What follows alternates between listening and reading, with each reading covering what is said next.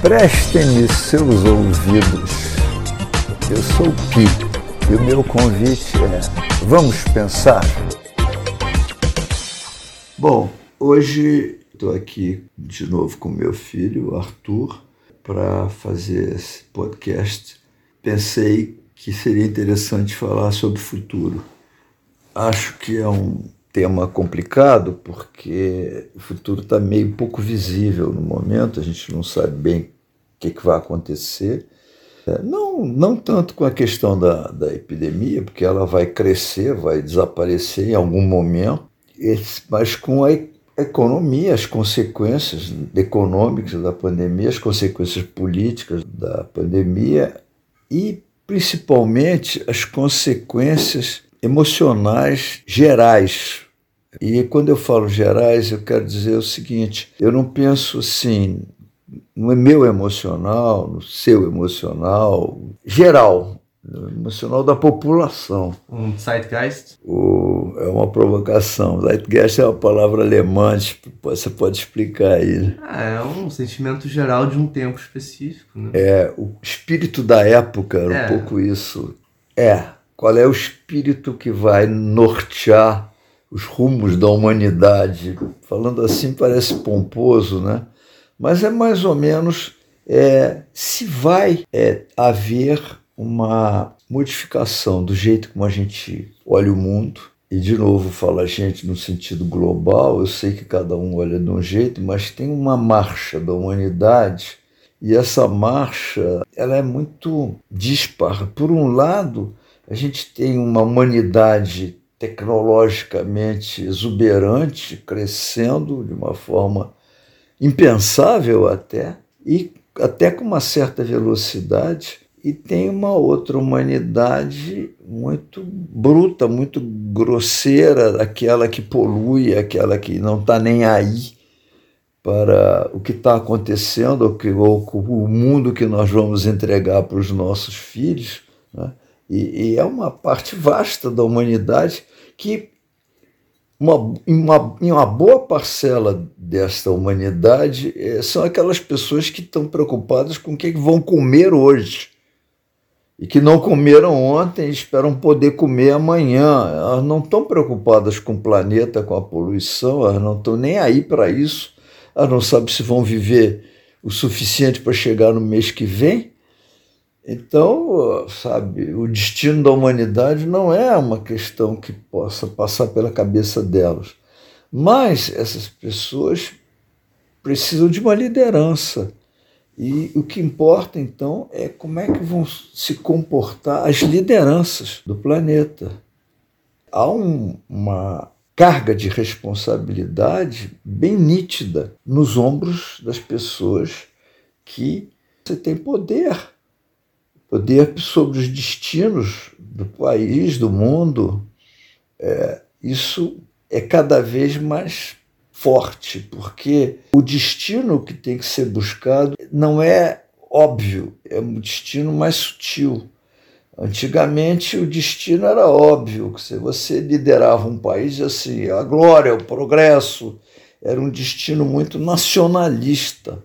É, ao longo do tempo, essas questões nacionalistas foram sendo postas sob exame, sob escrutínio.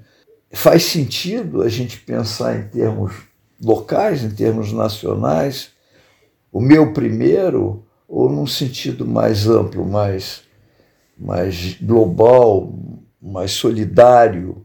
Hoje em dia está tendo uma volta muito forte do nacionalismo.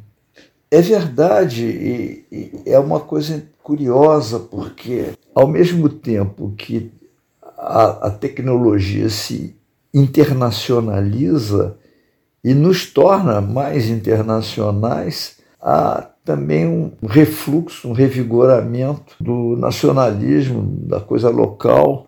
É curioso, é, a Europa se fundiu na, na comunidade europeia e, ao mesmo tempo, pequenos grupamentos começaram a buscar independência. Né? Ao mesmo tempo que a Europa se fundia, a Iugoslávia se, se repartiu de novo em vários países e, e, a, e a Tchecoslováquia se dividiu em República Tcheca e Eslováquia. É, quer dizer, ao mesmo tempo que as coisas se globalizam, as coisas também se individualizam. É curioso esse fenômeno. Eu acho que o que acontece conosco, nesse momento, conosco, eu digo com as pessoas de uma maneira geral, pessoas que podem pensar, que têm condição para ficar parada pensando em vez de estar correndo atrás do, de comida, é, é o seguinte: antigamente a nossa perspectiva de vida era muito clara, muito nítida. A pessoa escolhia um, um curso para fazer uma profissão, entrava naquela profissão, procurava se aprimorar, trabalhava naquilo, casava, morria. Na, na, na virada do século XX, do século XIX para o XX, as pessoas iam morar numa casa e moravam naquela casa o resto da vida. Havia muito pouca mobilidade. Hoje em dia é frequente a pessoa seguir por um caminho e ir para outro, faz um curso superior, depois faz uma pós-graduação numa outra área e vai mudando de área de acordo com circunstâncias e com gosto. É, as coisas são menos estáveis e, em consequência, menos previsíveis. O que acontece nesse momento é que nós estamos num alto grau de instabilidade, de imprevisibilidade. E, por um lado, quer dizer, em função dessas condições é, sociais, econômicas, políticas, e por outro lado, a gente vê que há um rumo tecnológico que leva a determinadas situações, por exemplo, na China eles controlam pessoa por pessoa onde é que está, o que é está fazendo, quem é cada um, né, através dos celulares. E, e isso aí é o, aquele Big Brother que o George Orwell tinha previsto para 1984, está acontecendo realmente agora. Né? O, o governo tem condição de, de saber da vida de cada um de nós em detalhe talvez até saber mais sobre a gente do que a gente mesmo. Já disseram isso, né? Que o Facebook é capaz de saber mais sobre quem eu, o quem eu sou, o que, que eu gosto, do que eu mesmo. Simplesmente observando o que, que eu faço, que livros eu leio, que coisas eu compro. Né? E cada vez mais, quer dizer, esse Big Data vem vindo aí. Eu imagino que daqui a uns 20 anos tudo isso esteja absolutamente percebido por quem puder ter acesso às informações. Isso é uma coisa que tem sido muito discutido ultimamente, a questão de acesso à informação. Mas tudo isso nos leva ao seguinte: essa tecnologia é, disruptiva crescendo dessa maneira impensável, e ao mesmo tempo as pessoas criando seus próprios guetos, né, suas áreas de influência pequenininhas e se fechando. Né, talvez até um movimento de proteção, de autoproteção. O que, que você quer dizer com autoproteção? Procurar um espaço que a pessoa própria controle. É, eu posso controlar esse espaço. Eu aqui, a minha, minha tribo, a gente controla esse pedaço aqui. Eu acho que isso tá, está acontecendo ainda num, num movimento mais amplo, mas eu acho que isso vai ser cada vez mais pontualizado, vai ficar em espaço menores que a gente controle. E acho que esse controlar o espaço tem a ver, aí sim, com uma questão psicológica, que é o quanto a gente aguenta de incerteza, de não saber, o quanto a gente se dispõe a correr o risco de viver num ambiente que a gente não controla. O, o extremo de não aguentar está representado, representado por mim por aquela pessoa que não sai do quarto. É, existem patologias mentais que levam a pessoa a ficar confinado dentro de um espaço mínimo que ele controla. Hum, agora com a pandemia está todo mundo confinado no seu próprio espaço. Pois é, o, o, a pandemia é como se fosse assim: eu não posso sair de casa porque fora de casa está perigoso a pessoa que sofre de determinado distúrbio mental que leva à, paranoia, à mania de perseguição, o sentimento de perigo, ela fica confinada dentro de casa ou dentro do quarto. É, eu estou falando disso, eu conheço pessoas né, doentes mentais que não saíram do quarto. E famílias que cuidavam daquela pessoa sim. Mas o se mexer significa se dispor a correr risco. É claro que quando você sai de casa para fazer uma viagem, por exemplo, você está se expondo ao risco do avião cair, ao risco de, de ser explorado como turista, é, enfim. Então eu sei de gente que quase não sai de casa porque acha perigoso ir para a rua. E, e, por aí vai. Então, é, acho que tem uma coisa assim da gente sentindo o mundo mais perigoso, e esse mundo onde o governo controla mais a gente, é mais perigoso. A vida financeira hoje em dia é muito mais perigosa do que quando eu era jovem. A declaração de imposto de renda era muito simples, não tinha um fiscal com uma lupa examinando os mínimos detalhes do quanto eu, eu declarei. Hoje em dia, o médico tem que declarar mês a mês quanto ganha de cada cliente, botar o CPF do cliente e tudo mais. E, e é muito fácil de errar um, um algarismo nesses CPFs todos e o imposto de renda está lá com a lupa. Então, a gente já é muito examinado, muito investigado e, e vai ser cada vez mais. E isso é, é ameaçador mesmo. Quer dizer, hoje em dia, se sentar para fazer uma declaração de imposto de renda, você está se sentindo sob ameaça. Por um lado, isso é chato, né? É, você se sente ameaçado, mas por um lado é bom, porque evita que muita gente faça lavagem de dinheiro. Mas você estava falando que o futuro da humanidade está cada vez mais imprevisível, porque a humanidade, principalmente a tecnologia, acelera com muita rapidez. Mas eu acho que isso leva muitas pessoas, pelo que você falou também, né, que as pessoas sentem ansiedade em relação ao futuro desconhecido, isso leva as pessoas a ficarem com medo e quererem voltar uh, aos é, valores e costumes de antigamente, as suas origens. É verdade. E as pessoas de direita quererem voltar para os seus costumes anteriores e as da esquerda a que o governo controle tudo para não ter perigo de acontecer coisas que estão fora de controle. Eu acho que isso leva muito a essa polarização de esquerda e direita. É claro que eu estou me referindo a esquerda e direita radicais, né? Não é, qualquer. É, o, é, eu acho que é, as pessoas tendem a buscar essa, esse extremismo, né? Aqui eu me sinto confortável.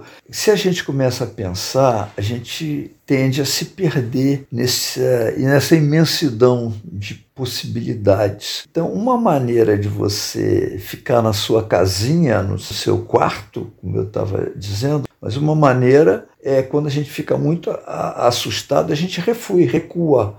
Freud já dizia isso começo do século XX, eles chamaram de regressão.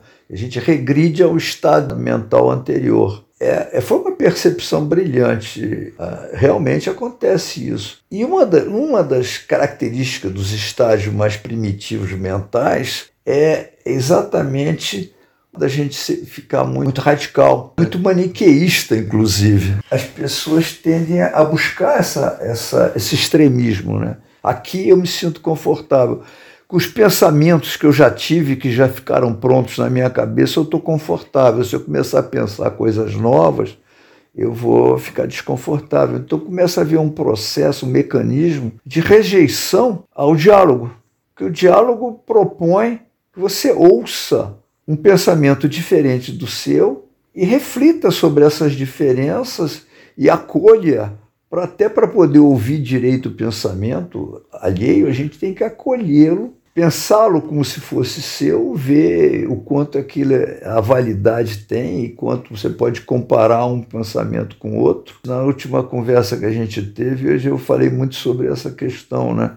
Então ela, ela ressurge, agora olhada do ponto de vista global, né? porque é, isso nos dá um entendimento porque que hoje em dia há essa, essa, esse conservadorismo e é curioso porque antigamente se dizia a esquerda é progressista e a direita é conservadora, mas hoje, uma, eu vou ousar dizer isso, tem uma, existe uma esquerda conservadora que quer pensar a política dessa forma é, maniqueísta, bipartidária, esquerda ou direita, e, e esquecido que existe uma ecologia que a gente tem que pensar, um, um ambiente que está muito atacado, muito poluído e, e, que a gente tem que tomar conta dele. Acho que essa é uma prioridade enorme. A, a esperança que eu tenho é que a epidemia nos leve a, a ter mais atenção para com as questões ambientais daqui para frente. Até porque uma das coisas que pode nos proteger da próxima pandemia é exatamente uma, um, um ambiente, uma ecologia mais saudável. Então, nesse sentido, pensar um futuro bom é pensar um futuro onde as pessoas se mobilizem mais é, na direção ecológica. É, o interesse coletivo, em algum momento, tem que se sobrepor ao interesse individual. Até que ponto? Essa é uma grande discussão, mas eu não quero. É, entrar nisso, porque aí isso tem muito detalhe. O que eu posso dizer é que qualquer coisa extremada está errada. O interesse coletivo não pode é, é, prevalecer sempre, nem o interesse individual pode prevalecer sempre. Tem que haver um acerto, um acordo em relação a isso, e esse acordo sempre foi estabelecido através de códigos. Então, está na hora de ter uma visão mais ampla de qual é o código mais razoável é claro que vai haver opiniões mais para cá e mais para lá, e a gente vai ter que encontrar uma solução mais racional, mais lógica, não nascida de uma emoção de cada um de nós, mas pensada. Num futuro esperançoso, eu diria que nós vamos nos preocupar mais com essas questões e de uma maneira mais racional, e principalmente cuidar do, do ambiente, da ecologia.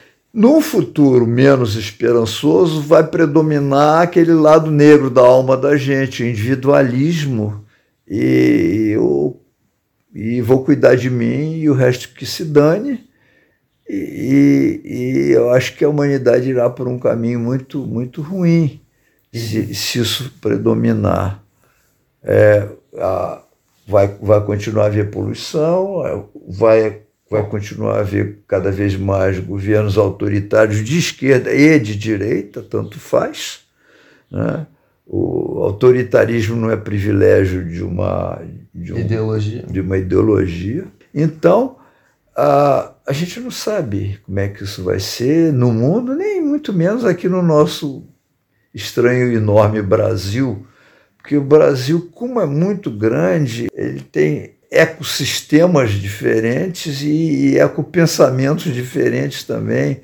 O pensar, por exemplo, no Nordeste e no Sul é diferente.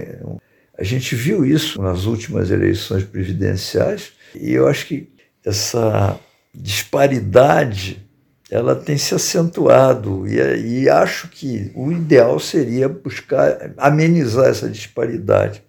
É, só para terminar, no domingo como todos os domingos eu tenho feito, pretendo fazer uma live às sete horas da noite, pelo Instagram, pelo YouTube, e gostaria de, de debater mais esse assunto. Então, quem ouviu e acha que tem alguma coisa que seria interessante colocar, um questionamento, uma réplica, uma pergunta, um pedido de esclarecimento ou um esclarecimento, eu peço que faça isso, vá postando no, no, no, face, no meu Facebook, no meu Instagram, ou quem tem o meu telefone, me manda um zap também. Eu terei o maior prazer em, em falar sobre isso no domingo, ok? Então agradeço a atenção, espero poder estar em contato no domingo, você que está me ouvindo, e, e até lá, muito obrigado.